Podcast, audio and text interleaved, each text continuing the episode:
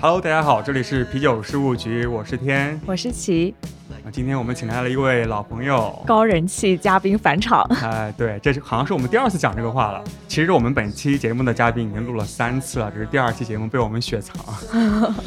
那我们欢迎今天的嘉宾玲玲，是我们第一期节目的嘉宾，也是上海营养协会的会长。大家好，听众朋友们好，不好意思，又是我。没啥不好意思，你现在是贡献了我们迄今为止播放率最高的一期节目。对，然后评论区就有很多人都说啊，玲玲的声音太好听了，就特别喜欢这种嘉宾娓娓道来的状态。对，其实玲玲之前还录了一期关于就全世界旅行的，尤其是比利时旅行的。喝酒，嗯，对，为什么不放？为什么不放呢？因为我们本来在七月份录制的时候，觉得好像年底的时候差不多可以去全世界玩了吧，可以在年底放一下这个节目。对啊，但万万没想到，但大家还是会很想听的啦，就想听玲玲的声音。哎，对，所以这次我们又请到了玲玲，帮我们分享一些新的知识。对，有一些新的消息要告诉大家。行，那我们这期节目呢，相信大家可以看得到我们的标题，就是我们要聊一聊啤酒比赛那些事儿。最近刚刚在上海结束了一个二零二零年度的上海佳酿大赛，对，然后比赛的结果也是刚刚出来，对吧？是的，已经出来了。嗯，新鲜出炉，我们赶紧来盘一盘。对，我觉得在盘之前，我们先庆祝一下这个比赛的顺利进行。对，所对对以来，我们开一开瓶酒，开一瓶嗯香槟啊，贵兹。对，差不多跟香槟一个意思对，啊，这个可以的。相信也有很多听众朋友们应该都喝过吧，这种兰比克贵兹啤酒，啊，它是比利时的一种特色的啤酒。虽然是啤酒，但是大多数人都是把它作为类似于香槟的感觉在享用的。对。哇哦，哦，对，它的瓶盖就是跟香槟那个声音一样的。哎哎，我们今天终于不是那个那个开易拉罐的声音。听腻了是吗？啊，我们现在喝的这个是来自于比利时伯恩酒厂的一瓶老贵滋。所以贵兹是兰比克的一种吗？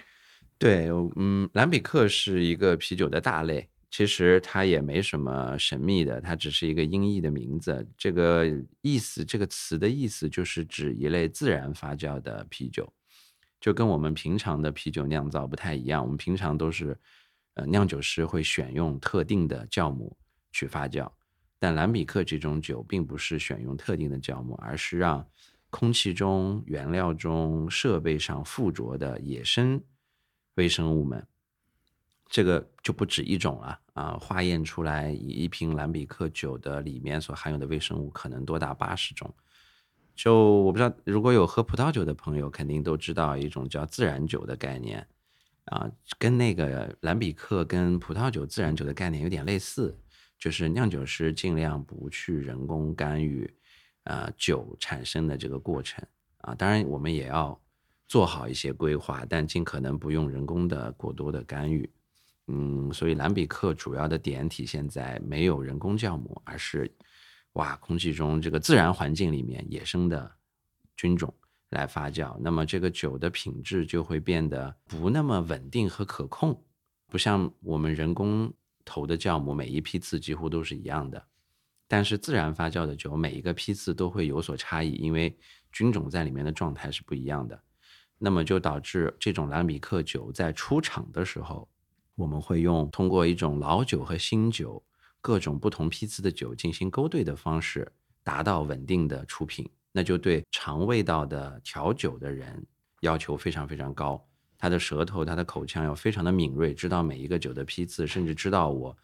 这个这个这个要调出来能跟以前的一样啊，这个所以跟调和型威士忌是不是还有点对儿有点接近，有点接近。其实跟我们白酒的勾兑或者说勾调也是一个意思，通过勾调勾兑来达到稳定的出品。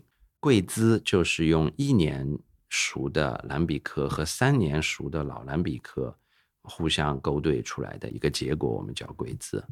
啊，所以它是不同年份的蓝比克勾出来叫贵字。所以它是一定要一年份跟三年份。嗯，就是差不多这么一个一个大概的范围啊，就是年轻的蓝比克通常是一年熟左右的，和成年的蓝比克三年熟调出来的。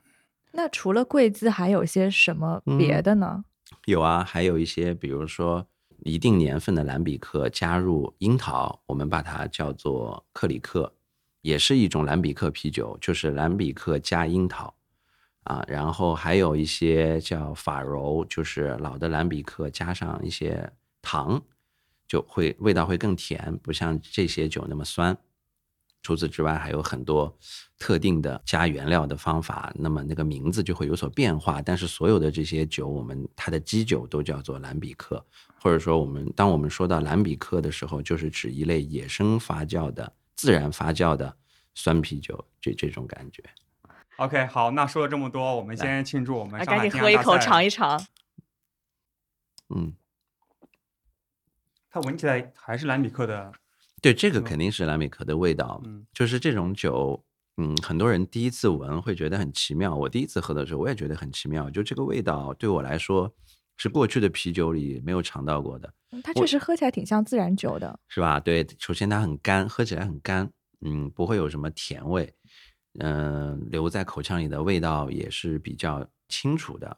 它最主要的是它的风味特征是跟一般的啤酒的什么麦香味、啤酒花味都不一样的。它主要的风味我们把它叫做一种叫做梅香，就是 funky。我们通常用一些词来形容它的时候，用到的词都不是大家平常喝酒用到的一些形容词。我们形容蓝米克啤酒风味的词汇有谷仓、马厩、毛毯、皮革、湿毛毯，还得湿的。总之就是臭抹布嘛？嗯，臭抹布的话，有可能个别的酒会偏向那个方向。啊，总之就是不太，你一听就不太像是啊，这是我们吃的喝的东西嘛。就是农民，就是那种听起来让人不太想喝的。对，你可以把它当做香槟里的酒来享用，有这么几个原因：第一，它们都挺贵的；嗯第二呢，它们的气泡感非常足。大家应该有刚刚听到开瓶子的那一瞬间，我没有控制好，让瓶塞砰的一声。第三呢，就是它们的口感上都是属于比较干爽的那种那种酒。就大家喝过起泡酒或者香槟的，应该都有那种感受，有果味，但它不是那种甜润的果味，而是那种很干涩的果味啊，就是那种起泡酒的风味。这种酒也确实是因为它里面的微生物环境比较复杂，那么能消耗糖的这个菌种也比较强大，所以能把糖都吃的比较干净。你喝到的那些略带嗯、水果风味的味道，都更像一种就是被被被加工过的一种水果干的那种感觉，但是又没有那么甜嗯啊。反正这个味道还是比较复杂的，而且很这个酒很耐喝。嗯，第一次喝的人可能会觉得这个味道、香气啊什么的怪怪的，就有一种我不知道，我到现在都觉得它有一种迷人的、令人迷惑的香味，就是那种香味让人总觉得，诶，这个味道好奇妙，但是还挺耐闻的。这个味道，所所以我们一直都叫它梅香。大家知道，就梅香这个东西，用什么来类比呢？就好像我们说榴莲，说这个蓝纹芝士蓝纹这种鸡翅，嗯还有那个哎那个东西叫什么啊？就是广西人吃的那个螺蛳粉啊，螺蛳粉，对对对，就这种东西，就是你说它臭吧，对啊，它挺臭的，但嗯是喜欢的人会觉得这么香啊，嗯超级香，就这种东西。就有 些人就是好这口啊。嗯，行，我觉得就是我们赶紧聊比赛的事情，我等不及了。大家是不是想知道比赛结果呢？对我和齐也是去啊、也是玲玲邀请我们去现场观摩了一下，觉得现场这个比赛气氛还是挺厉害的。就特别认真严肃，感觉大家在考试一样。嗯对，因为去之前我以为是那种类似于一个啤酒节，大家喝酒选秀一样，选秀一样的，哎发现考呈现的是一号，然后大家什么打分这样是吗？对，然后大家在那边低头，在那边写考卷，我觉得那评委好惨啊，像学生一样。对，首先关于这个比赛时间，是不是今嗯年比往年要推迟了很多？啊，对的，我们本来上海是全国嘉奖大赛，每年都是在五月份举办的，啊，从一四年开始就每年都是在五月，只不过今年大家知道，因为疫情的原因，对吧？过完春节，过春节的时候就开始有疫情了嘛，所以我们只能往后推迟，甚至一度有的时候想，要不今年就就算了，啊，但是还是有很多往年的参赛选手啊，还有一些评审啊，都会来问，哎，那今年比赛怎么样了？是不是到现在都还没办啊？我们只好 只好说，对对对对对，客观原因，这里面的主观原因呢，就是我们自己也拖延，所以还是到了十一月份，无论如何还是要办出来了。每年办比赛也都是这样的，就啊，每年都觉得，哎呀，能不能办了，还办不办得下去啦？但最后还是就比较成功、比较圆满的办下来。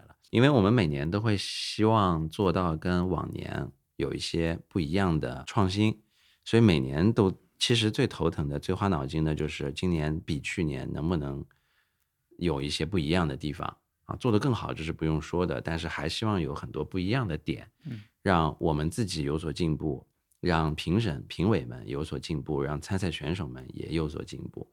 每一年我们都在费脑筋在想这种事情，所以死脑细胞最多的就是在每年想新的点子，然后每年就觉得啊没有没有好主意，算了，别干了，就是这样。所以今年最后想出来的新的点子是什么？今年新的点子就是我们专门设立了新的两个分组，然后又缩编了一些老的传统的分组。据我了解，在全世界都是没有的。嗯，全世界所有的啤酒比赛都是建立在。啊，现有的这一百个左右的啤酒风格基础上，啊，大家调整一下，然后有这么十几个组来去比。那我们今年呢，是把传统的分组缩编到了只有三个，然后呢，把创新的组做了两个特别的啊一个评审，这是我们今年的一个尝试。让我特别感兴趣的就是新增的那个大闸蟹，我觉得特别实用。对，今年是新增了两个分组，但这两个分组的意义是不一样的。咖啡分组是属于我们的增味组的一个特别组，就是增味啤酒。大家平常有喝精酿啤酒的，应该有了解，就是一些加各种各样乱七八糟东西的，我们都叫增味啤酒。所有啊，加比如说我们第一期聊到加的那个牛瘪就算增味，对，肯定的，就是牛瘪增味啤酒应该。但凡加入了啤酒花、麦芽、酵母之外的任何原料，一般来说，只要你是为了体现它的风味的。啊，不是为了发酵它的，我们都说它是属于增味原料。那么，只要有加增味原料的，一般会把它归到增味组这个类别去。比如说，你酿了一款 IPA，其实 IPA 大家知道，虽然它很香，啤酒花风味很重，但其实还是啤酒花、麦芽、酵母、水这四个基本原料，只不过啤酒花是很突出的。但如果在你这款 IPA 里面，你加入了，比如说我们说西柚汁。这个时候，这款 IPA 就属于增味的 IPA 了，因为它西柚汁的味道需要突出啊。这个时候，我们就说它是一款增味 IPA 啊。所以，这种就所有的酒都可以做增味，而且增味你可以增任何你想增的东西，嗯，没有任何限制。这是增味组。那么，今年我们专门把咖啡单拎出来作为一个特别的组。就咖啡本来是属于增味大组的。但我们今年只是把咖啡单拎出来，为什么呢？因为我们还有我们上海大赛今年还有一个季后赛，就是我们会选出今年获奖的选手们，单独的再发给他们一个新的配方，让他们指定去复刻一款酒，这款酒是咖啡增味的。大家如果有熟悉美其乐 （Mikela） 这个品牌的话，Mikela 当年的成名作就是一款叫做 Beer Geek Breakfast Stout。啤酒吃人早餐 世涛，就是开启了美其乐的精酿时代的这样一款酒。那么我们它这个配方是公开的，我们就把这个配方拿出来，然后把这个同款的酒寄给这些获奖的参赛选手，让他们指定定向去酿这款酒，谁酿的最像，我们再选一次季后赛的冠军。这样子，所以咖啡组会成为一个主题，因为它是咖啡增味的。那么除了咖啡增味这个特别组，我们还有一个叫做大闸蟹组啊。这个我觉得大家可能想干嘛？你要酿酒的时候扔大闸蟹进去吗？还不是的，不是的。蟹黄增味，这个可以有，但我们这个大闸蟹组其实是属于配餐组里面的一个主题。就我们有增味特别组，也有一个配餐组。就是以后我们每年比赛很可能都有一个特别组，叫做配餐组，就随便你投什么酒过来都没都可以。但是你你要根据我们的配餐主题进行一个搭配的一个构想，只不过今年恰好十一月办比赛，正好是啊，南方我们吃大闸蟹的这个季节，所以我们指定了搭配大闸蟹这个主题啊。明年可能我们五月份办比赛，我们会换别的东西。大家知道，就喝啤酒搭一些餐食或者小吃这件事情，其实很多人都挺关心，但一直没有一个特别明确的一套指导的东西对，出来，大家都会。觉得这个东西好像能这样搭，但好像有点搭，有没有明确的说法？谁一定搭谁？这些其实都是没有的。对，之前我在微信群里面我在问，因为当时我晚上就要和家人吃饭，然后家人说蒸了大闸蟹，嗯，然后我在群里说，我说大闸蟹适合配什么啤酒，挺急的，在线等。嗯，因为我真的不喜欢黄酒，嗯但是就没有不知道要喝什么。然后群里的好像是马克哥吧，嗯，他说你可以喝一个热世涛，特别适合大闸蟹。热道世涛，哦，这个听上去厉害。对，世涛我有试过，加热和风味是 OK 的，因为这种酒本身是偏向烘烤风味的，哦，这种风味在加热的情况下，如果这个时候你再适当的丢一些红糖，可能风味会更好。因为我自己有酿一款焦糖海盐世涛，我这个酒其中一种喝法就是加热喝的，加热然后加红糖，再加上面打了一层打发了的奶油。哦，这个喝起来，这个喝起来，冬天喝啊。对，这个喝起来就是跟那种什么焦糖玛奇朵什么的是蛮像的，但它其实是哦酒精饮料嘛。哦但有一些爱尔兰咖啡它也是加，酒的就像，Irish coffee，对对对，就就这种感觉，就这种感觉。所以热世涛是非常好的一个概念，应该打的。嗯你卖吗？啊，你 你的焦糖海盐世涛啊，这个焦糖海盐世涛在盒马有卖。哦，好的好的，大家可以去盒马搜索一下。其实我们这一期广告节目，哎哎呀，不好意思，没事，来，我们先喝一个。大家现在知嗯道了这款酒背后的酿酒师。OK，那我们继续聊。对，大闸蟹组就是一个指定搭配，你投来的啤酒的作品，我们会跟大闸蟹去搭配啊，然后谁的搭配效果更好，谁就胜出。所以无论你寄来的是什么酒都没有关系，你不用考虑什么我是 IPA，我是 IR，我是什么的，只要你觉得你的酒跟大闸蟹搭配的好就可以。而且我们会在报名的时候会要求你提交你对这款酒搭配大闸蟹的一个理念，就不是说，因为大家知道大闸蟹这个东西烹饪。虽然食材是一个，但是随着你烹饪方法的不同，味道其实也是不一样的嘛。你可以清蒸，你可以水煮，你可以盐烤，你可以炭烧，你甚至可以干嘛红烧都可以。但这个其实跟不同的酒搭配，结果就不一样了。所以我们会要求你提交，你觉得你这个酒跟什么样烹饪方法的大闸蟹会是最好的？那么它吃起来、喝起来又是什么样的感受？不是说每一个作品我们都会去跟大闸蟹配。嗯首先你这个酒要是一个合格的、优秀的作品，我们才会进入复赛去跟大闸蟹配。啊，不是寄来的几十个作品，我们一个一个去跟大闸蟹配，倒不是。首先筛选酒，啊，酿造有问题的、有瑕疵、比较严重瑕疵的，嗯，不达标的酒，我们就在初赛首先淘汰了，然后优秀的作品进入下一轮，然后这个时候我们会把每一个作品去根据它的描述再去跟大家写搭配。我们第一期有讲到，就佳酿大赛其实是很考验酿酒者基本功的一个事情嘛。嗯嗯嗯比如说，固定的风格里面，你需要去酿造，OK，这个风格应该是什么样子，对的，这个符合这个风格的一些元素嘛。是的，但是餐酒搭配可能是一个，我觉得是有一点个人选择口味风格的一个事情。没错。那评委会有遇到什么歧义吗？今天我们螃蟹组的事情呢是这样的，嗯，参评最后进入复赛啊，跟大闸蟹一起搭配的三个作品啊，分别是一个酸味的世涛，一个加了姜味的小麦，还还是 IPA 我忘记了，一个姜味的为主的啤酒，还有一个比利时修道院啤酒。嗯，这三款啤酒是进入了最终评审环节的，跟大闸蟹搭配的。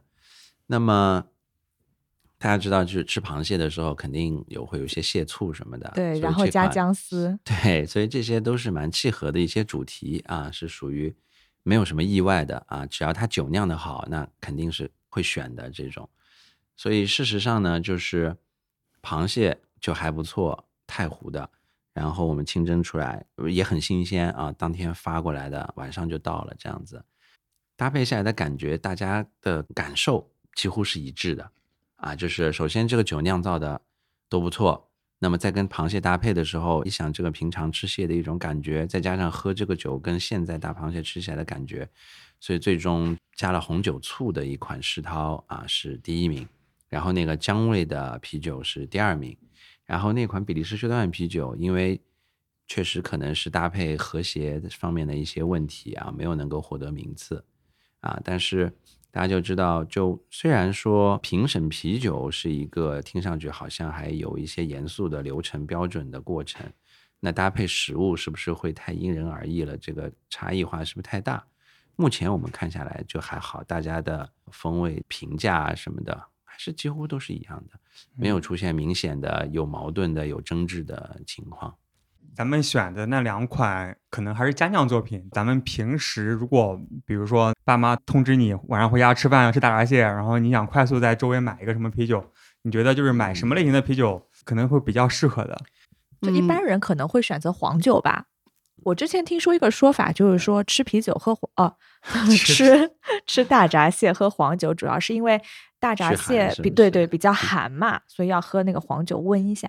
但我就不想喝黄酒。那如果硬要喝啤酒，嗯，我是觉得有有这么两个方向啊，就是因为大闸蟹这个东西，其实它不是像什么牛排、羊肉这种，就是饱腹感比较强，它其实就是吃那个鲜味嘛。对。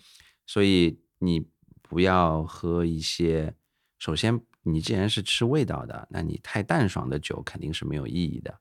这也是为什么大多数人觉得黄酒比较搭，因为黄酒本身风味还是比较厚重的，至少要比啤酒厚重一些。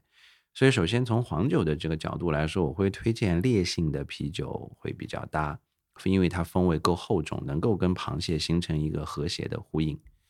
你说你要喝一瓶很淡爽的拉格型的啤酒，那真的就是没有什么风味的体现，你简直就是在喝气泡水的感觉。那我也不推荐喝 IPA，因为 IPA 本身可能浑浊 IPA 还可以，但它是偏向香甜的方向。那传统的 IPA 又是比较苦的啊，我不觉得苦味跟鲜味跟螃蟹的鲜味会形成一个比较好的和谐。所以首先我会推荐烈性啤酒，就比如说我们说 Barley Wine 啊，这个 Strong Ale 啊。啊，或者说是修道院，像罗什、智美蓝帽这种风味本身比较厚重、浓烈的啤酒，酒精度也高，啊，它能跟螃蟹的比较饱满的鲜味啊形成一个好良好的搭配。再其次呢，就是一些可能我觉得一些酸啤酒，啊，也是会比较搭配的。就这个就可以参考我们说葡萄酒搭配什么东西来做一个搭配。最后呢，我觉得，嗯，可能就是一些。呃，香料味道比较重的酒也可以形成一个搭配，比如说，嗯，我们说圣诞艾尔啊，稍微酒精度高一点的，不要太淡的那种啤酒，香料味跟螃蟹的味道也还是比较和谐的。所以，我们今年会有一个啊生姜增味的啤酒啊，也拿了名次。嗯，因为香料味大家知道跟很多食材其实都还蛮搭配的。嗯，这也是为什么比利时白啤这种加了盐水子和陈皮的酒其实是蛮百搭的。因为它本身有一些香料味、果香味，跟各种食材都还挺和谐的。我插一句，嗯，想了解更多餐酒搭配的，请听我们第三期。你这个节目有点，这个插入有点硬。对，行，对，确实之前有很多干货，大家可以回顾一下。好，那刚才我们讲了螃蟹增味组，那其他几组的话，获奖的里面，你觉得有哪些印象比较深刻的？嗯，除了螃蟹组嘛，就我们刚刚说的螃蟹组获奖的两个作品，其实我印象都还挺深的。一个是加红酒醋的酸石涛，一个是加了姜的这个比利时淡色艾尔。就这两种酒为什么印象会深呢？就是世涛又是酸世涛，本身就是一个比较稀有的品种，同时它搭大闸蟹结果还很好，这个就让人印象比较深。然后呢，比利时淡色艾尔加姜这个搭配，说实话。我喝了这么几千款酒，我都没有喝过这种加姜的比利时淡色艾尔，所以我也有点印象，然后结果也还不错。那除了这两个螃蟹组的，大家全场一直都很关注的两个点之外呢，像咖啡组肯定也是关注的。那么咖啡组今年评审组啊，还稍微有点啊小争议，因为作品实在是挺优秀的，所以就对这款酒到底该获什么样的名次，大家还挺纠结的。咖啡组的酒能够得奖，真的就是因为他们的咖啡风味做的还是很好的。那其他的这两个，所以它是个咖啡增味的什么？基本上就是以世涛作为基酒这样来做酒。当然了，参赛作品里面获奖的是这些，但是呃，参赛作品里面有很多的，甚至还有那种白世涛。世涛平常都大家都知道，就是棕色、黑色的那种。然后白世涛呢，它就是酒是浅色的，就比如像像这种黄色啊、呃琥珀色这种。但是它你闭着眼睛喝，你会觉得就是世涛，但你一睁眼一看，呀，怎么是个黄色的？啊，就挺意外的。我们把它叫做白世涛，倒不是说它是白色的，就只是说它是款浅色的世涛，黄色的。黄色的显然平常正常情况下是不应该有咖啡味啊、世涛味道的，但是它通过对于咖啡豆的冷萃啊，或者是什么样的工艺，把它加到了一款浅色的啤酒里，所以还是挺有意思的啊。那个武汉的十八号酒馆当年有一款获奖作品，就是一款咖啡赛松啊。赛松其实就是一种属于浅色的啤酒，琥珀色啊、暗金色这种，但是它有非常好的咖啡风味。但那种风味它其实是烘烤麦芽带来的，不是咖啡带来的。不，它有加咖啡，它有加，它有冷泡咖啡的这个碎。呃，咖啡豆碎，你要想有很好的咖啡风味体现，还是得用咖啡豆。OK，啊，很少有一些酒不加任何咖啡原料还能带来特别好的咖啡风味的，还是几乎没有的。嗯，只能说尽可能的接近。也有人能够通过不加咖啡原料模拟出咖啡风味。就我们不是说你一定要加咖啡，而是说你一定要有非常好的咖啡风味。那如果你通过不加咖啡的方式带来很好的咖啡风味，那我们觉得这个就太厉害了嘛。嗯，然后其他几个组就是我们传统组了，其他三个组，一个是艾尔啤酒组，一个是拉格和小麦啤酒组，一个是传统的增味啤酒，就是咖啡是被单拎出来的嘛。那么只要你做了增味，你就还是有一个组的。拉格都全军覆没了。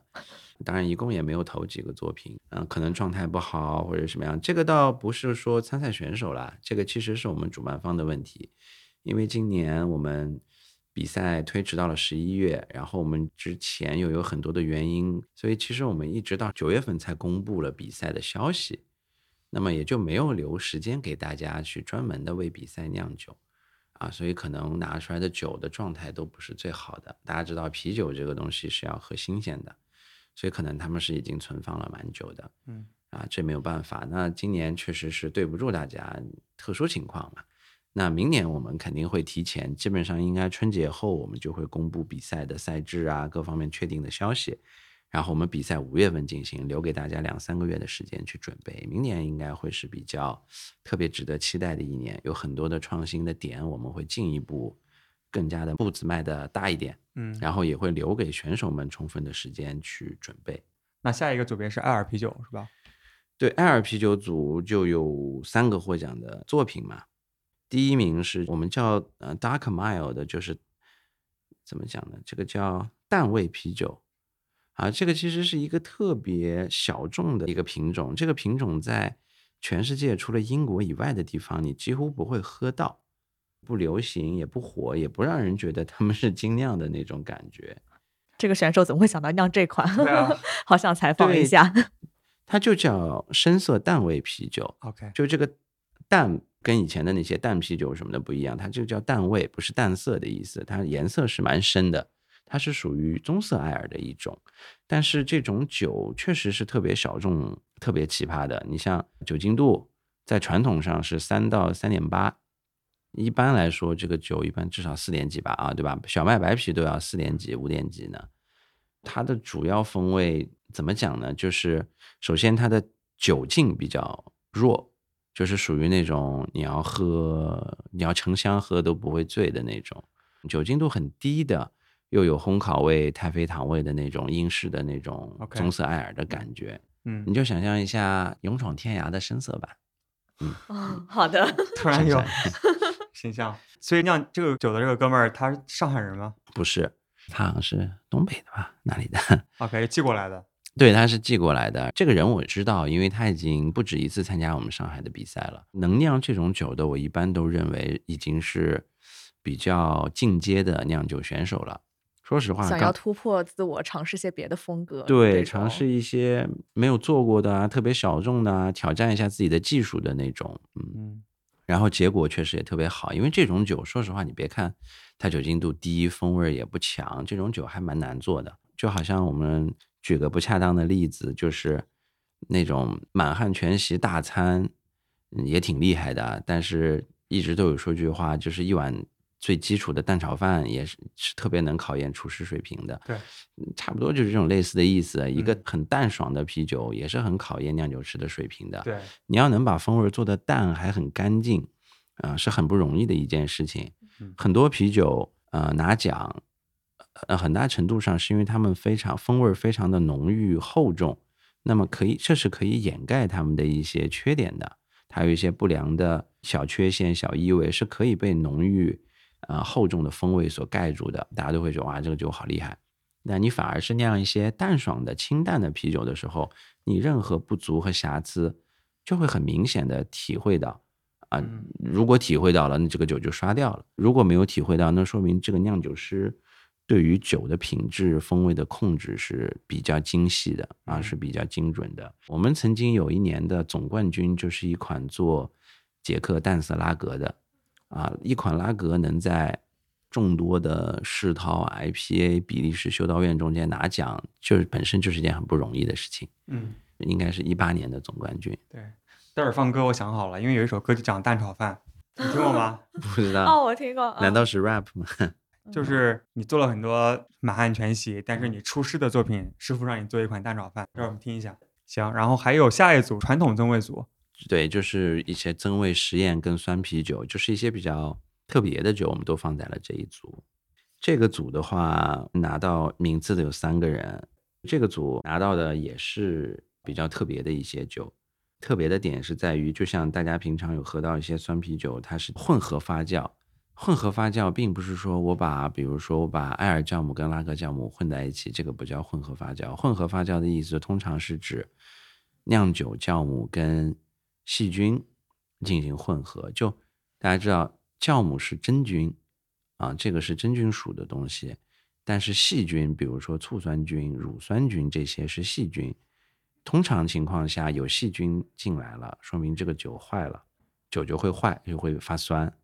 但是我们现在说的混合发酵的意思，就是我在使用酿酒酵母的同时，也使用了细菌，比如说乳酸杆菌这种。那么这个酒就会有酸味，大家平常喝的那些酸啤酒都是这么来的，就是引入了乳酸菌。那么今年我们获奖的也有这样的作品，他们不但酿酒酵母用得好，那么他们对于细菌这种乳酸杆菌啊，一些包括其他可能也会有一些醋酸菌这样的东西啊，也掌握的比较好。所以是酿酒师可控的，没错。这个事情举个例子的话，就好像我们说大家看赛车比赛里面甩尾，其实。甩尾这个状态是赛车本身失控的一种一种状态，但是这个失控又全部在我们的赛车手的这个掌控范围内。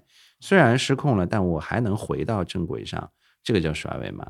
所以，我们酿酒师对于这种细菌的使用，也绝对都是在掌控范围之内的，一定不会是什么任由细菌这种泛滥啊什么的。这个可以通过。呃，酿造过程中间的杀菌啊，这个这些处理工艺，让它们的存活停止在我们要的那个平衡的那个风味的点上啊，最终出来的这个味道，你不希望喝啤酒喝到一款醋吧，对吧？我们又不是喝啤酒醋，不能酸到那个程度。那所以我们一定要有一个酸味跟啤酒的麦芽味啊、酒花味有一个特别好的平衡的点，酸味刚好就可以了。OK，所以刚才我们聊到今年的金酿大赛，嗯，那明年的话，就刚才你提到可能会更早的去公布赛制，对，还有什么新的想法吗？啊，目前来说就有一个想法，就是会把今年的一些创新性、一些实验性的一些赛制，明年可能会做进一步的扩大，因为今年试下来感觉还行，就是我们会可能会进一步缩编传统风格。你还要缩编，就现在就三个了，你还要对，现在三个，明年可能会进一步缩编，但应该就是三个，不会再多，可能也会考虑把艾尔和拉格放在一起，因为这些都是属于传统风格。为什么这么做呢？是因为我们明年想给增味啤酒留更多的空间。嗯，今年我们的增味其实目前就一个咖啡是在强调的，明年我们可能会强调不同的增味都给它分开来。就是可能会把增味组做的更多一点。就嗯是我举例子，把水果、蔬菜设一个组，然后香料，蔬菜可以增味对啊，我可以用芹菜增味嘛。啊，其实蔬菜比你想象中的多。我问你，黄瓜是就是什么？番茄，黄瓜可以啊。我有喝过黄瓜是蔬菜吧？嗯，那所以蔬菜是不是就是一个组啊？OK，对对对，我有喝过好喝的黄瓜味的，嗯嗯，对啊，所以水果蔬菜我们是比较常见的一个增味原料，他们设一个组，然后香料我会设一个组，香料和草药设一个组嗯啊，就是各种你知道香料、草药。嗯其实，在中国人的这个食谱里面，草药和香料呃还真的算是一个家族的。我们嗯用的很多东西，药食两用，其实就是这么来的，就是它既能做香料，也能做药材。嗯啊，这个我可能会设一个组。第三个组我叫花与茶，就是茶哦增味或者说其他花增味的，像茉莉花、普洱、铁观音这种啊，我认为它们都是一个，我把它们放在一个组里面嗯啊。第四个呢，可能就是一些特殊的发酵物。我举例子，就比如说，牛逼，不是，我们说发酵物的意思就是这个东西本身对于风味的贡献没有那么大，但是它本身是可以被发酵提供淀粉和糖原的。我举例子，比如荞麦、青稞、红薯、南瓜，就但凡有含糖的，含有淀粉质的，嗯，都是可以作为发酵原料的。但同时它又提供自己特殊风味。我想一个土豆，哎，对对对，土豆，对赛松是吧？我不知道，我不好说啊，我嗯现在真的不知道，所以我嗯只是这个 idea 就是把他们也作为一个组，OK，希望参赛选手们来刷新我过去对于啤酒的这些认知嗯，酿出有创意的作品。目前来说，光增味就可能会有四个组，所以传统组绝对不会超过三个了，OK，有可能会更少。所以这些增味的灵感是从哪里来的？我的想法是这样的：你说啤酒花，我们中国也不是一个特别有特色的产区啊，美国人啊、新西兰人啊、这个德国人啊，包括现在一些东欧地区都产非常好的有风味的啤酒花品种。那我们肯定目前没有特别好的原料。嗯嗯，你说麦芽吧，中国的这个大麦型，但是特种麦芽的风味就做的也没有世界没有那种特别有名的那种麦芽品牌。那那你说酵母吧，这种微生物的，我们大家都知道，现在用的酵母，国产酵母是有，但是你说做精酿的，有很多人在用国产酵母吗？嗯还真没有。也就是说，啤酒的一个四个基本原料里面，水我们没什么好特别去强调的，三个主要原料啤酒花、酵母和麦芽，中国这边都没有一个在全世界能够拿得出手去说的一种原料特征。那我就在想，如何能够体现我们中国啤酒的特色呢？那我觉得一个简单粗暴的想法就是，我们中国人对于食材的多样性是非常，对吧？在全世界 都是排得上号的。中国美食，我觉得独步天下完全没有问题。所以，既然中国人擅长吃，对于食物的原料的来源啊、烹饪手法啊，又非常的擅长，那我们就不如把增味这件事情放开胆子、放开手做一做，发挥一下大家的创意。嗯虽然我们说啤酒应该先把基础的传统的风格做好，但是我们比赛就 OK 啊，因为我们比赛评审的时候是会考虑你的基酒的。首先看你基酒的风味有没有做好，然后考虑你增味的部分。所以，那既然基酒的部分你你做好就好了，那么我们比赛为什么不做一些更进一步的尝试？就是发挥大家的这个创造力、想象力，做一些啊、中国人擅长做的事情，就是加增味的一些原料。只要你基础风格做好，增味原料的和谐搭配又好，那我觉得就是一款好喝的啤酒。大家要是有想到什么有意思的食材或者增味，可以在留言区嗯，留言告诉我们。你会收到很多留言的。所以天明年打算参赛吗？我想一下，我喜欢什么蔬菜水果？双黄连啊，对，那个我觉得香料味那个还蛮有意思的，就有很多中国特色的香料。对，就疫情的时候，不是有一天突然讲什么双黄连什么干嘛的？嗯，嗯我在那天我酿了一款酒，叫做双黄连 IPA。因为特别苦，对不对？对我当时是双，应该是有两款什么 double 对什么酒花，什么嗯黄，啊什么莲头，哎，我其实这个非常好哎。其实也是去恶搞那个新闻嘛，我我就说我今天我酿了一款酒，我双就是连续投了两款什么黄色的什么东西，嗯，我就双黄两 IPA，可以的，来酝酿一下，来争取明年参个赛好吗？嗯，行好，我加油。但是明年可以写故事嘛？我们上海大赛，你想靠双黄连这种名字投机取巧？对我回忆一下，当时我是为什么叫这个名字？应该是有个 story 的，我发了一个很长的朋友圈去讽刺这个事情。你来讲啊？啊，对我来讲这个故事。对，对我们上海比赛是特别欢迎写故事的，因为我的概念里啊，就是精酿本身其实文化属性是非常强的，甚至我一直跟很多人说，精酿行业其实是文化产业。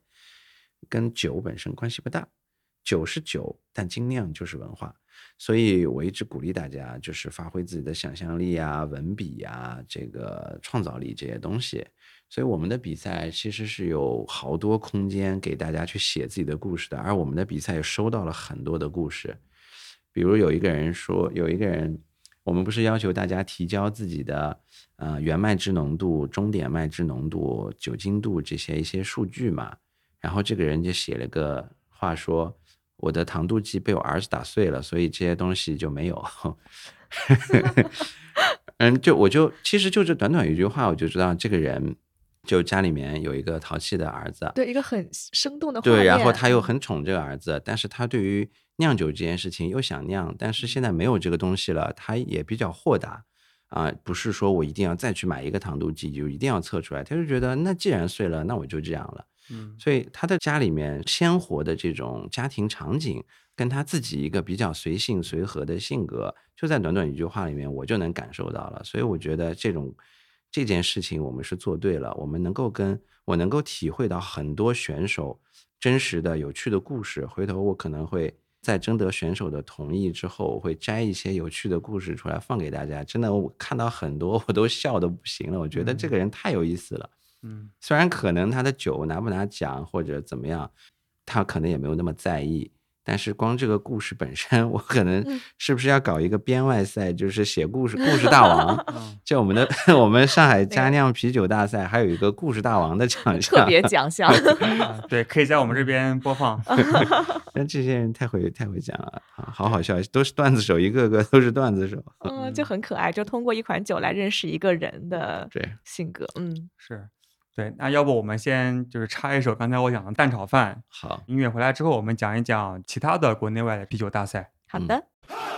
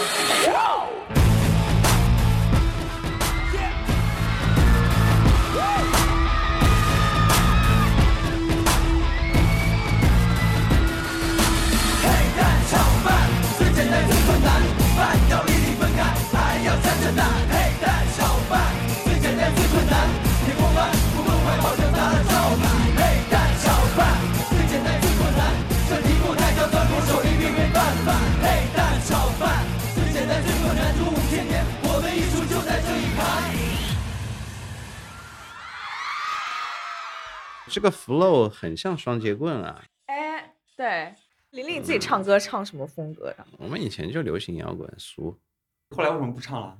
不挣钱啊。零几年那会儿，全上海都是菲律宾乐队，谁听中国摇滚啊？我们一场演出一晚上可能就一千块，还要四个分是吧？四个人分，我来回打车还要他妈的一百五呢，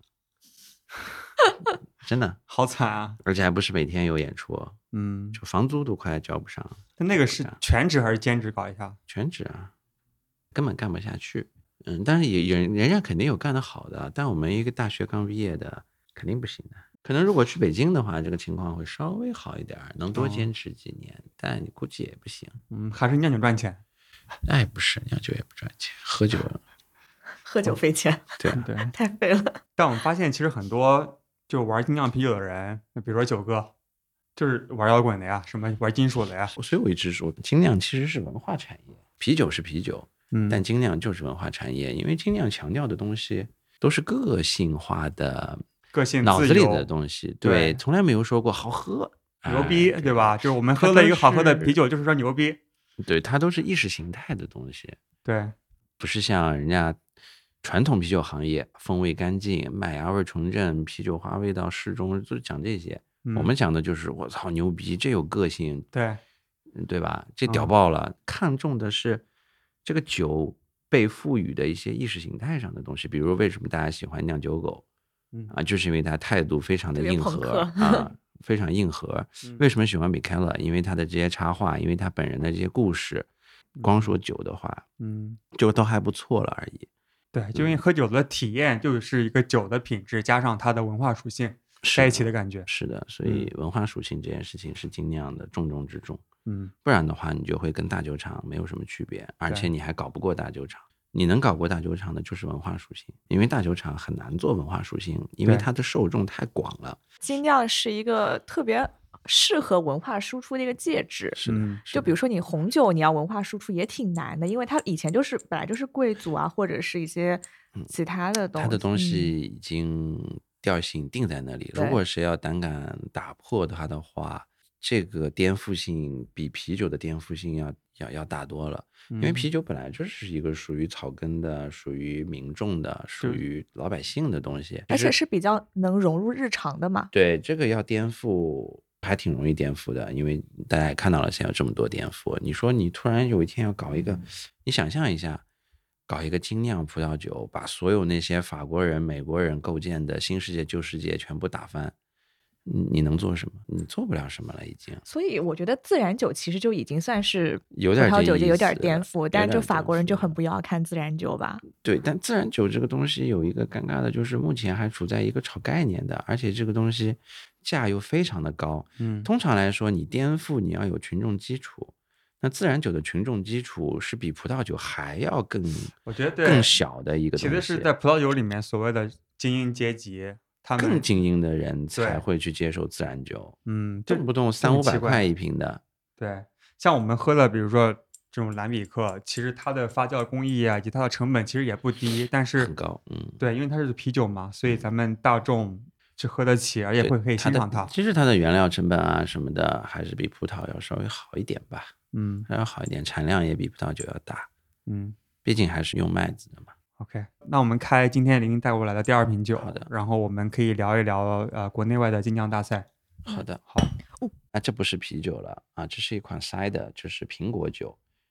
苹果酒大家可以把它想象成，其实它跟葡萄酒是一个级别的，葡萄酒是用葡萄酿的，嗯苹果酒就是用苹果酿的啊，没有什么麦子啊、啤酒花这些都没有。当然你也可以加，但是它的基础一定是苹果，所以是一种水果发酵的酒。嗯，那因为历史传统的原因，苹果在历史上是专门用来酿酒的一类原料，有大量的苹果被用来酿酒，就有了 cider 这个品类。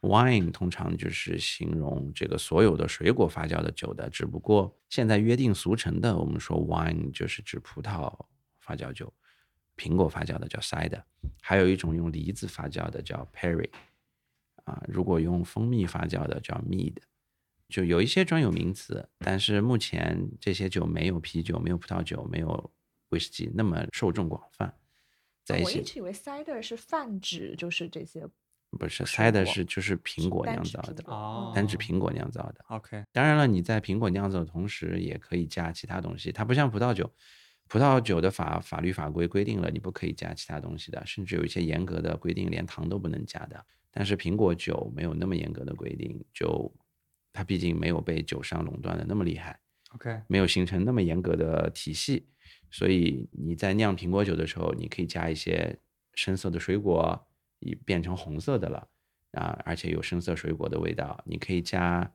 梨子，你可以加任何你想加的香料、水果、其他东西，也是一个相对比较开放的。但是因为苹果酒的属性本身，你能加的东西还要达到和谐的结果，没有那么多。所以苹果酒本身还是以苹果为主，就是一种气泡感，然后苹果味都表达的比较好的。但我带来的这瓶酒稍微特别一点，就是它还是过了橡木桶的，就是它在酿完苹果酒之后，又把它放在木桶里面陈年了。嗯，对，因为我想说这款我刚喝进去的感受就是跟嗯我喝的所有 cider 都不一样，它很干，而且它没有那种一般 cider 的那种轻盈活跃的那种，哎，对的，没有少女感，不是那种果香味很嗯重，这种酒是少妇感。嗯，成熟的对，而且你其实可以重一点的，你其实可以尝到里面有一些其他野生细菌带来的一些类似于分类香气，像药香。然后橡木桶的味道本身，我觉得这款我我第一次喝啊，我感觉桶味没有那么重，有一点点桶味，闻起来比较重。所以你可以把它当做是一种苹果类的葡萄酒那种感觉。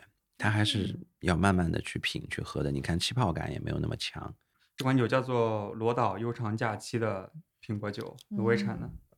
就这款酒呢，根据酒厂的官方描述，它也是一个自然野生发酵的 cider，所以我就说我怎么会喝到野菌味？嗯，它也是一个类似于兰比克的那种野菌味，就是我们叫做梅香的味道，我觉得它很适合配餐的这款，而且要配高级餐。嗯，它让我想到，就小时候在农村里面和堂兄堂弟，然后我们一起去苹果园里面偷一个苹果，然后挖一个洞，然后收拾点树叶，然后把苹果丢进去，烧一个火，然后出来把那个苹果皮剥掉，那个瞬间，它有隐隐约有那种味道。哇哦，你苹果还能这么烤呀？真的就是小时候你们这个几个堂兄弟很会玩啊！我告诉你，如果是我们那几个堂兄弟，基本上哦就是第一个抢到这个苹果的人就要啃起来了。什么还要把它放进洞里，树叶烤？啊、基本上做完这动作，你会发现那苹果已经不见了，对，因被人抢走了。树叶烤还加点那个 smoky 的味道。当然没想那么多，但因为苹果很多嘛，你加热了之后，大概嗯那个皮比较嗯好剥了。对对对，它是被糖化，就是焦糖的那种、哎那种感觉，其实让我嗯感觉那种感觉，Apple pie 了，那嗯种感觉。对，挺好。那我们刚才聊了中国顶级的家酿大赛 SNHC 上海全国家酿大赛，那就是国内外的啤酒比赛，就是有哪些？它是怎么分类的？就有哪几种大类吧？嗯我觉得首先就可以分为家酿比赛跟商业酿造两种，因为大家知道，就是商业酿造肯定就是有厂牌、有酒厂，他们是在做营业性的事情的，啊，这是一种。而家酿跟他们正好不一样的点就在于，所有的酿酒的人不是以盈利为目的而酿酒的，他们就是以爱好为目的的，自己在家闲着的时候酿一批酒这样子。这两个是没有办法放在同一个赛场上的。在这上面呢，就是基本上就不再有什么分类了，无非就是世界各地每一个国家，或者说啤酒比较大的国家，都会有当地的本国的属于自己的这种啤酒的赛事。像世界上比较有名的啤酒赛事，啊、首先一个英国的啤酒赛事 WBA 很有名，然后就是美国的 GBF，还有那个啤酒世界杯也很有名，就 World Beer Cup 这几个比赛呢，都是能够吸引到全世界的啊、酒厂、精酿品牌去参赛作品的，因为它可以跟全世界的人同台竞技，含金量是比较高的。所以是不是有点类似啤酒界的米其林这样？要形容的话，可能像啤酒界的奥林匹克吧这种。嗯嗯，除此之外，其实这种比赛在世界各国都有啊、比利时有，然后德国有，日本有。当然，日本的这个可能它的根基是比较基于亚太的，亚洲和太平洋的就还有澳大利亚有，新西兰也有。其实就啤酒比较消费量比较有量的这些国家都有自己的啤酒比赛。这些都是商酿的吗？这些都是商酿的。那么佳酿比赛呢，其实肯定也各地都有了，但嗯毕竟佳酿是一个爱好者的一个事情，嗯所以知名度就显然要比商酿要要差很多了。就就算有，我们也不太知道。嗯那只是说我们知道，美国是一个啤酒文化大国，所以它各州甚至各市都有自己的佳酿大赛。然后美国还有一个 National Homebrew Competition 全国的佳酿大赛，他们的这个作品数量是数以千计的。目前像中国呢，也是不止我们一个比赛的，光佳酿比赛就有上海全国佳酿大赛、大师杯全国佳酿这种比赛，还有北京自酿比赛、河北自酿大赛，其实也是有这种情况的，就是各地都能组织起自己的比赛，还有西南那边几个省也有，还有一些特定的赞助商、原料赞助商举办的一些比赛，比如什么啤酒花杯啊什么的这种，这都是加酿的。那么商业比赛，目前国内应该是至少有两到三个啊，一个是北京一个公司已经举办了好几届的一个商业酿造比赛，叫中国精酿啤酒大奖赛。，CCBA，对对对对对，嗯，你最近刚去是吧？对，我也参加过评审，他们是一个商业公司做的比赛。另外一个呢，就是中国酒业协会啤酒分会啊，也有办这种官方组织的比赛，叫 CBC 中国国际啤酒精酿啤酒挑战赛。在泸州。对，每年地方不一样，过去几年每年地方不一样，嗯以后估计就今年的想法是想跟酒博会同期举行，所以也放在了酒博会的举办地泸州。所以中国也是有几个比赛的，而且酒协办的这个中国国际啤酒挑战赛，它有意思的是，它商酿和家酿都办。当然，并不是同台竞技，它是分了商业作品组和个人酿造组。个人酿造组的意思就是你不是从业的，你不是营业性的，你是家酿的，然后商酿的归商业酿造的。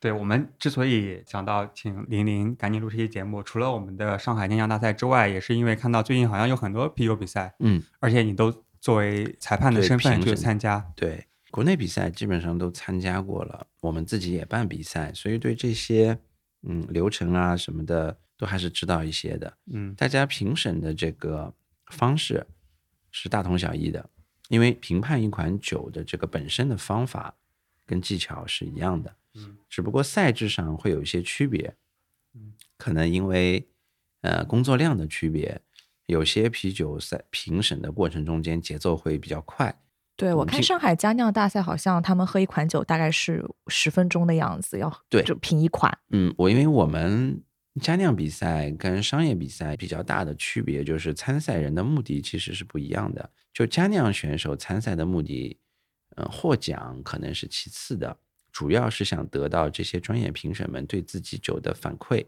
嗯想知道自己酒哪里做得好，哪里做得不好，该怎么提高。但商业比赛其实反馈什么的，相对是处于比较次要的啊。大家参赛的人都是职业酿酒师，谁也不比谁真的强多少多多少，只是说我来参赛就是为了奖，你就告诉我我得没得奖就好了。那至于我这个酒没得奖，它显然就是不够好，那我自己会去想办法提高的。所以也就导致我认为加酿比赛和商酿比赛关注点应该不一样。那我们办加酿比赛的，应该尽量帮助大家实现酿造技术的提高。嗯那因为这些加酿选手都是爱好者，学习的途径跟资源还是比较有限的，所以我是留给我们的评审充分的时间去思考、去想、去写，告诉每一个参赛选手，把每一个作品认真的去评审之后，告诉参赛选手哪里好、哪里不好，不好的地方该怎么提高。而且我也留出来的这个时间是要评审们之间互相交流的。我现在在看我当时拍的玲玲在演讲那张照片儿，应该是赛前吧，就是给各位评审一个 brief 介绍吧，介嗯绍的时候，就是讲我我们要友善的表达，真诚的沟通。嗯，对，我觉得刚才玲玲讲得特别好。对，我是知道，就是品酒这件事情，因为我们比赛其实说到底就是品酒嘛。那品酒这件事情，不管你说的对不对，嗯，只要你把你的想法真诚的、友善的表达出来，就是有意义的。上个月应该是参加过好几场比赛，就是 CCBA 啊，还有那个泸州的那个比赛。对，今年因为受疫情影响嘛，本来一年里面要做的事情，大家在年中年初的时候都做不了，很多事情都拖到了现在年末的时候，所以 确实感觉像是赶工一样，办了好多事情。对你是不是也在飞啊？上个月？你想想，就加酿比赛、商酿比赛，是过去的十月、十一月一共办了至少四个。有些评审我知道的，就是一个月里面连评了四场比赛，啊，这真的是疯了。所以我参与的就基本上就是三个吧，一个就是 CCBA 是个商酿比赛，在天津，呃，在北京，在北京啊，OK，对，然后呃，CBC 在泸州的是酒业协会政府组织组织的这种比赛，它是包含了商业跟佳酿两个平台的。还有就是上海，我们十一月份就办了这个全国佳酿大赛，我主要参与的就是这些。CCBA 它和 CBC 其实是比较接近的时间，是不是？对，我是先去泸州参加，然后直接从泸州飞北京的，嗯，连着的。这两个比赛从比赛规模上来说是比较接近的，因为都是因为商量的原因啊，有近千款嗯作品要投报。所以工作量是比较大的，嗯，所有几二三十个评审们要在两天的时间里面评一千款啤酒，工作量是非常大。这两个都是一千款啤酒，对，我们就说一千款，五组评审就是每组要喝两百款，那就是每个人要喝两百款，在两天的时间里，也就是基本上一个小时就要喝六七十款。我一直在比赛的时候就说。我们这些评审就是个没有感情的打分机器，就评语写的也相对比较简单，就只能写一些关键点，然后呢把分数打掉，两分钟一个酒就过去了。嗯，啊，就就没有时间去多想、多讨论、多思考了。不然你一天怎么喝得完这么多嘛？那上海比赛呢？因为作品少，嗯，我们也不想收那么多，我们是希望每一个投送作品的人都能得到呃充分的反馈。所以我们每个作品是有十几分钟的时间去进行评审的，一个是快节奏的，就是要评奖；另外一个就是每个酒再好再烂，你都要认真的评写，有感情的打分机器。对对，我想了解一下，就 CCBA 和 CBC 之间的一些区别。他们的区别应该是在赛制的分组方向和评审的组成上。CCBA 的评审组成就是。一些考了取了 BJCP 的非从业者，其中有一些人是精酿品牌的创始人，或者说是酿酒师，啊，主要是这些人。CBC 不一样的是什么？他除了有这些人之外，他还有学院的教授，有大酒厂的品控，嗯，总监啊，或者是什么的，有这种国家级的啤酒评审。所以很难讲说谁比谁更强，但学院派这些肯定是有他们的专业性的。但是从精酿的角度来说呢，这帮 BJCP 评审跟精酿品牌的创始人，他们的思路可能是更接近当今世界一些比较潮流的，或者说现在比较新鲜的一些 idea 这种理念的。而这帮老的国家评委可能。技术角度更多，而理念的角度会相对没有那么时髦，嗯，可能会比较老派。OK，所以说，嗯，两个比赛，但真的要说的话呢，我觉得结果上是没有什么翻天覆地的变化的。他们有没有一些对参赛选手或者酒厂的一些限制？CCBA 肯定是要求你是这个有自己的品牌、商业酿造的酒款，CBC 呢是分。它分这个规模酿造组，就是年产五万吨以上的和年产五万吨以下的，嗯啊，所以它分了大厂和小厂两个呃报名的入口。CCBA 那边没有分啊，CCBA 我觉得客观的来说，目前的影响力应该还是大厂不会去考虑的一个参赛的一个地方。就酒协这边办的比赛，那肯定是要参加的。说起来，这肯定是咱们中国唯一的一个官方比赛。CCBA 呢，是一个已经办了好几年的一个商业酿造的专门的精酿的比赛，所以他们的侧重点是不一样的。回归到个人吧，咱们去 CCBA，你一天的日常什么样子的？其实参加这种比赛，对于每一个评审来说，有一个附加的福利呢，就是国内这些啤酒评审目前也就那么些人，大家都会蛮熟悉的。嗯，很多时候从某种意义上，就是借着这么个机会聚一聚，聊一聊，交流交流。哎，好久没见了，大家都分散在全国各地嘛，聊一聊近况啊，扯扯八卦。所以基本上比赛倒还是挺紧张的。比赛当天基本上早上八九点钟就要准备开始了，然后从早晨就开始喝，一个一个喝，一个一个打分，一个一个写评语，然后就到了中午，中午就你也没有太多时间，对，基本上就是真的就是吃个盒饭，然后吃个简单的吧，休息一会儿，放松放松。下午基本上一点钟。又继续开始，下午嘛肯定基本上也要喝到个五点钟左右了啊，就看今天的节奏差不多。下班了，对，总算休息了。你说大家还要再去喝酒吗？就最多也就 这个时候评完一天之后，你会觉得哇，勇闯天涯超好喝，就那种感觉，就你只想喝点大绿棒子了 啊。所以我们一直说，就是漱下口。对，酒没有什么谁好谁难，就是看谁难喝谁好喝，真的就是看场合。嗯，啊，你嘴里很淡的时候，你会觉得我还是喝点 IPA；，但你已经不想再喝浓了的时候，你会觉得淡啤酒才是最好喝的。所以看场合，看需要嘛。OK，所以你遇到过就是最近参加这几场比赛有特别喜欢的酒吗？其实我们特别喜欢的酒都是差不多的，就是风味要做的干净。该体现的东西体现，不该体现的东西不要体现。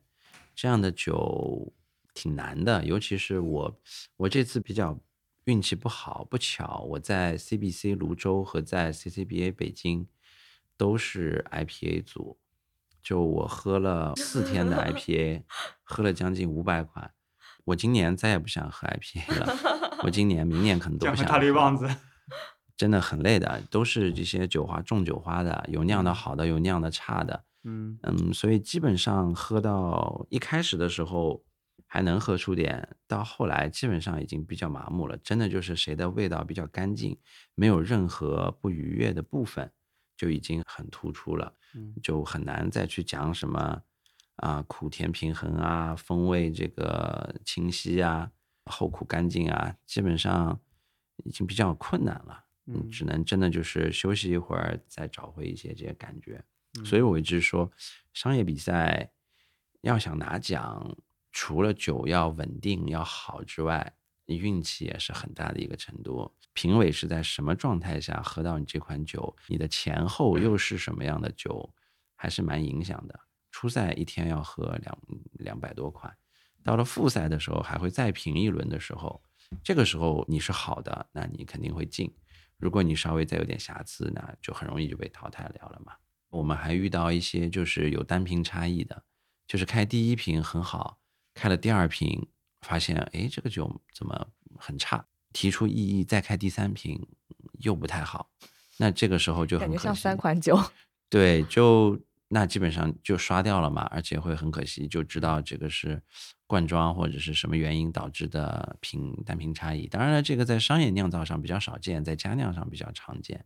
作为一个消费者的角度吧，大家会很喜欢榜单这个事情。就比如说你死前必看的多少部电影啊，或者一定要喝的多少款啤酒。对。那你觉得作为一个消费者的角度，我们应该怎么看待就是这些啤酒比赛的榜单或者？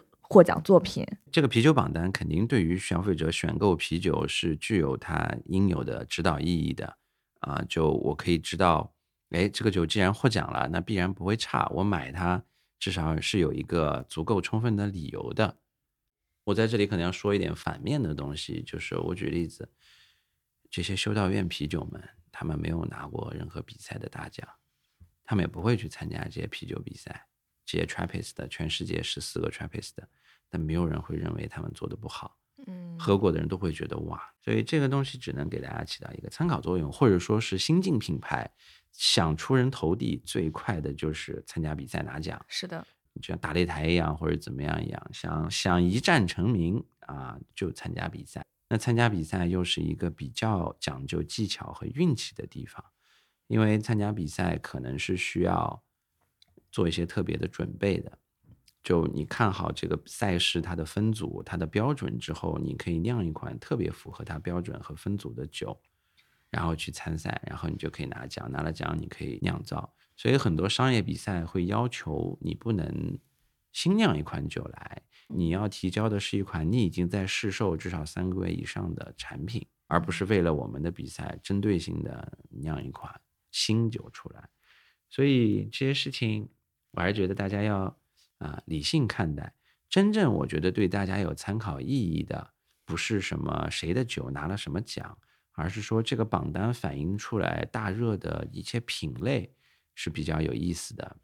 我举例子，我们上海比赛新增的这几个增位组，我们为什么要这么做？是因为增位现在是趋势，那么更多的人看到了一个比赛。把这个东西作为趋势的话，市场也会受到这样的一个推进，所以比赛跟市场有一个相辅相成的作用，就是比赛引导市场，市场又反馈给比赛，让比赛有了这个新的变化。大家可以从榜单上看出一些趋势，比如增味的酒获奖明显变多，那你就知道市场上现在受欢迎的就是各种增味的啤酒。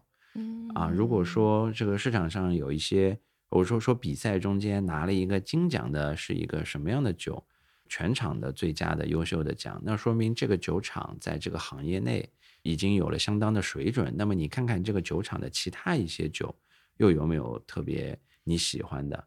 通常来说，一个酒厂拿了金奖的作品，只是它其中一个作品，说不定这不是你喜欢的，但你发现这个酒厂有其他你喜欢的一喝啊，你很喜欢。所以对于酒厂。品牌的意义，我觉得是大于一个单个产品的意义的。最近参加这么多比赛，就是你觉得，就是接下来咱们就是中国精酿吧，有一些什么流行的一些大的趋势可以看得出来吗？我觉得目前精酿啤酒是有一些财富密码的。大家知道“财富密码”这个词，嗯，比较中性，不是好词儿，也不是坏词儿，就是它是确实是有一些市场上的一些小趋势。或者说比较讨巧的部分是可以抓的。大部分人对啤酒没有充分的认知和了解的情况下，一些风味甜美、门槛低、简单的啤酒是很容易得到消费者的喜欢的。你既不能是往过去几十年里大家喝到的那种淡爽的，甚至是淡味儿的啤酒，但是也不能是现在一些极客们会喝的那些浓郁、厚重、强烈的啤酒。反而是一些有具有水果风味儿，具有一些香料风味儿，就让消费者一喝，觉得哎很香，哎很不一样，又不难喝，我又可以比较轻松的喝完一瓶的啤酒，是比较容易做到的啊，并不是说你一定要加很多果汁，虽然加很多果汁会让这个酒的。前调很容易喝，你很容易觉得啊，这个甜甜的、酸酸的很好喝。但是这种酒在大量果汁的呃加入下，会变得易饮性比较差，就是你很难喝完一杯，或者说很难再去喝第二杯。好喝和不好喝这件事情是一个维度，另一个维度是我们啤酒是讲易饮性的，就是这个酒它可以很厚重、很复杂、很浓烈。那就意味着我只能喝很少一点点，我一杯酒可能要喝一晚上，就像威士忌，像嗯像朗姆，像什么的，我要喝很久，或者说一次只能喝一口一盎司。那啤酒要的可能我觉得更多的还是一杯一杯接一杯，不是说要你一晚上喝一箱那种，但是至少你喝个两三杯吧，一次都是一大口的，甚至还要配些小吃的，对吧？你不会是想抿一小口？然后皱着眉头那种，不是的，也不是像橙汁那种，嗯，喝完一杯你很难再去喝第二杯的一些甜的东西。所以话题转回来，就是关于会流行什么酒，一些风味比较简单、甜美、消费者接受起来很容易的酒会流行。其实也是各大厂的主流产品。你别看美国那些大厂什么双倍干头浑浊 IPA 很高分啊，或者说。很流行啊，或者说啊，几款帝国世涛，大家发售时候都疯抢啊什么的。其实他们销售量最大的酒都不是这些，啊，可能还是一些简单的淡色艾尔啊，甚至有些做拉格的啊，或者说单简简单单做一个西韩 IPA 的是他们的主流产品啊，这些才是一个酒厂赖以生存的基石。然后在这个基石的基础上，有一些啤酒极限爱好者们会追求一些极限的风味、特殊的风味啊，那这些酒是有也可以做给他们。那你怎么看待？就是今年咱们喝了很多这种酸的酒。我觉得酸酒之所以会流行，我个人认为有两个原因。第一个就是，首先是大家对于酸酒都有认知，开始做了。就是我们说啤酒行业的从业者们开始发现，哎，酸酒也挺好喝的啊。然后那我们也做，有更多的产品供应了，所以你也会发现市场上有更多的酸酒。那为什么这些酿酒师都开始做酸酒了呢？我觉得又是消费者开始更多的愿意接受酸酒了，所以这两个是相辅相成的。那为什么消费者更多愿意接受酸酒了呢？是有很多其他酒种的人也跨过来了。我举例子，以前喝葡萄酒的人，现在也很容易喝精酿啤酒，因为本身两者的这个消费层次是比较接近的，或者说入门级葡萄酒跟精酿啤酒的这个层次是比较接近的。这些喝葡萄酒的人本身对于酸味就是。不排斥的，甚至是喜爱的，啊，那么很多人在喝精酿啤酒的时候，也比较容易挑到让老板或者说让导购给他推荐这种类似的风味。另外一个呢，就是酸啤酒通常酒精度都不高，啊，风味也比较偏向我前面说的这种甜美啊、水果风味啊，门槛比较低，而且酸味本身也是一个比较容易配餐和在。小吃上比较容易得到搭配体现的一种酒，在餐桌上，一些不喝酒的人喝什么？不就是喝果汁、喝酸甜喝汽水嘛？这种东西。而且我觉得挺改变大家对啤酒的一个传统的认知的，就是说，哎，还有酸的这种。对啊，酸甜可口的这种东西不是挺好吗？在餐桌上，我今天不喝酒，或者说是我喝不来啤酒，我喝不来白酒，那我给你来一瓶这个酸啤酒，你试试看。一试，哎。挺像果汁的嘛，我就当果汁喝了。是的，还挺有气氛的，也是酒。这种东西本身就应该是让大家容易接受的。然后现在越来越多的消费者也接触到了，也接受了。那么酒厂也感受到了消费者对于这个东西的接受，大家也都开始做。所以供给和需求两侧现在都有了放大，所以你会明显的感觉到，哎，好像酸啤酒现在越来越火了。我觉得，如果酸啤能够成为精酿的一个出圈的点，我觉得就酸啤可以成为一个出圈的点，但是出圈的点也比较有限，因为酸啤也很容易走入像现在 IPA 的一个胡同，就是追求极限。对，就是酸啤也会追求一个酸味的那个度在哪里。酸因为也分很多种，强烈的醋酸，稍微好一点的，呃，像柠檬酸、乳酸，还有一些像。苹果酸啊，什么这些的，就每个人接受的点还是不太一样的。而且酸味这个东西，你想想，其实现在大部分消费者对于苦味的接受度，听到苦就已经有点怕怕的了。更何况你跟他说这个酒是酸的，他会觉得这是什么鬼，就 就很难讲。那么能接受的是哪些人呢？就是他本来就喝葡萄酒的，哎，对，或者喝鸡尾酒的，他对于酸这个味道，嗯，是是接受的。在本来他就觉得酒可以是酸的，那么他就比较容易接受。那所以现在只是说正好跨到了这些接受酸的人的人群里。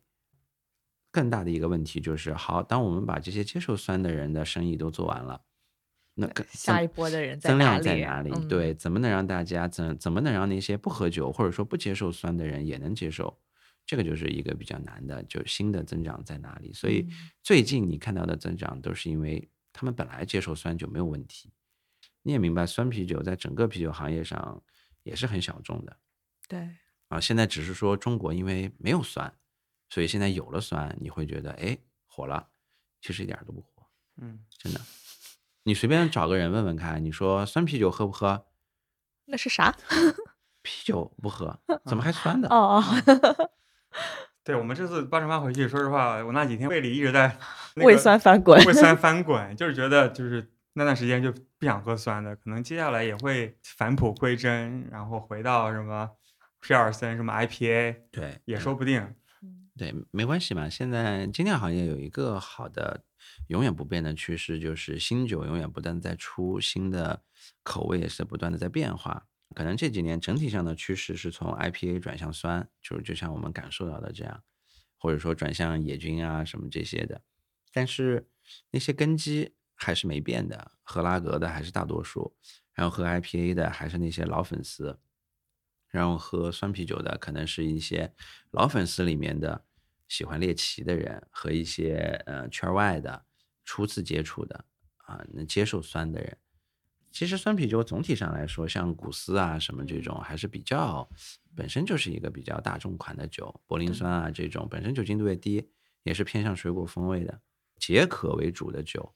但你说一定要是那种什么美式的那种野菌酸饵，真的就是酸到那种脸都皱起来的，或者说像今天咱们喝的这种贵兹这种很干，高级感是比较复杂的，价格也贵，它会。受到他的粉丝们的欢迎，但他注定无法成为这个市场的流行款。第一，它流行不起来。说实话，一年就产这么几万瓶，不是每个人都能喝到的。嗯。另外一个就是这种味道也没有办法作为一个日常饮用的酒款，不是咱们三个一起 share，我一个人是喝不完这一大瓶的。嗯。我可能要花一个晚上的时间，或者说可能要花一两部电影的时间。啊，才能把它喝完，还得多配点菜，不然真的太酸了。再再配点坚果、奶酪什么的，可能会好一点。是，所以它这种酒可能是更注重个人享受为主的酒。嗯，就是去品它。对对，要要去品的酒啊。但但你知道，在整个啤酒市场上，还是以啊呼朋唤友、觥筹交错这种状态为主。大家要喝的是个爽劲儿。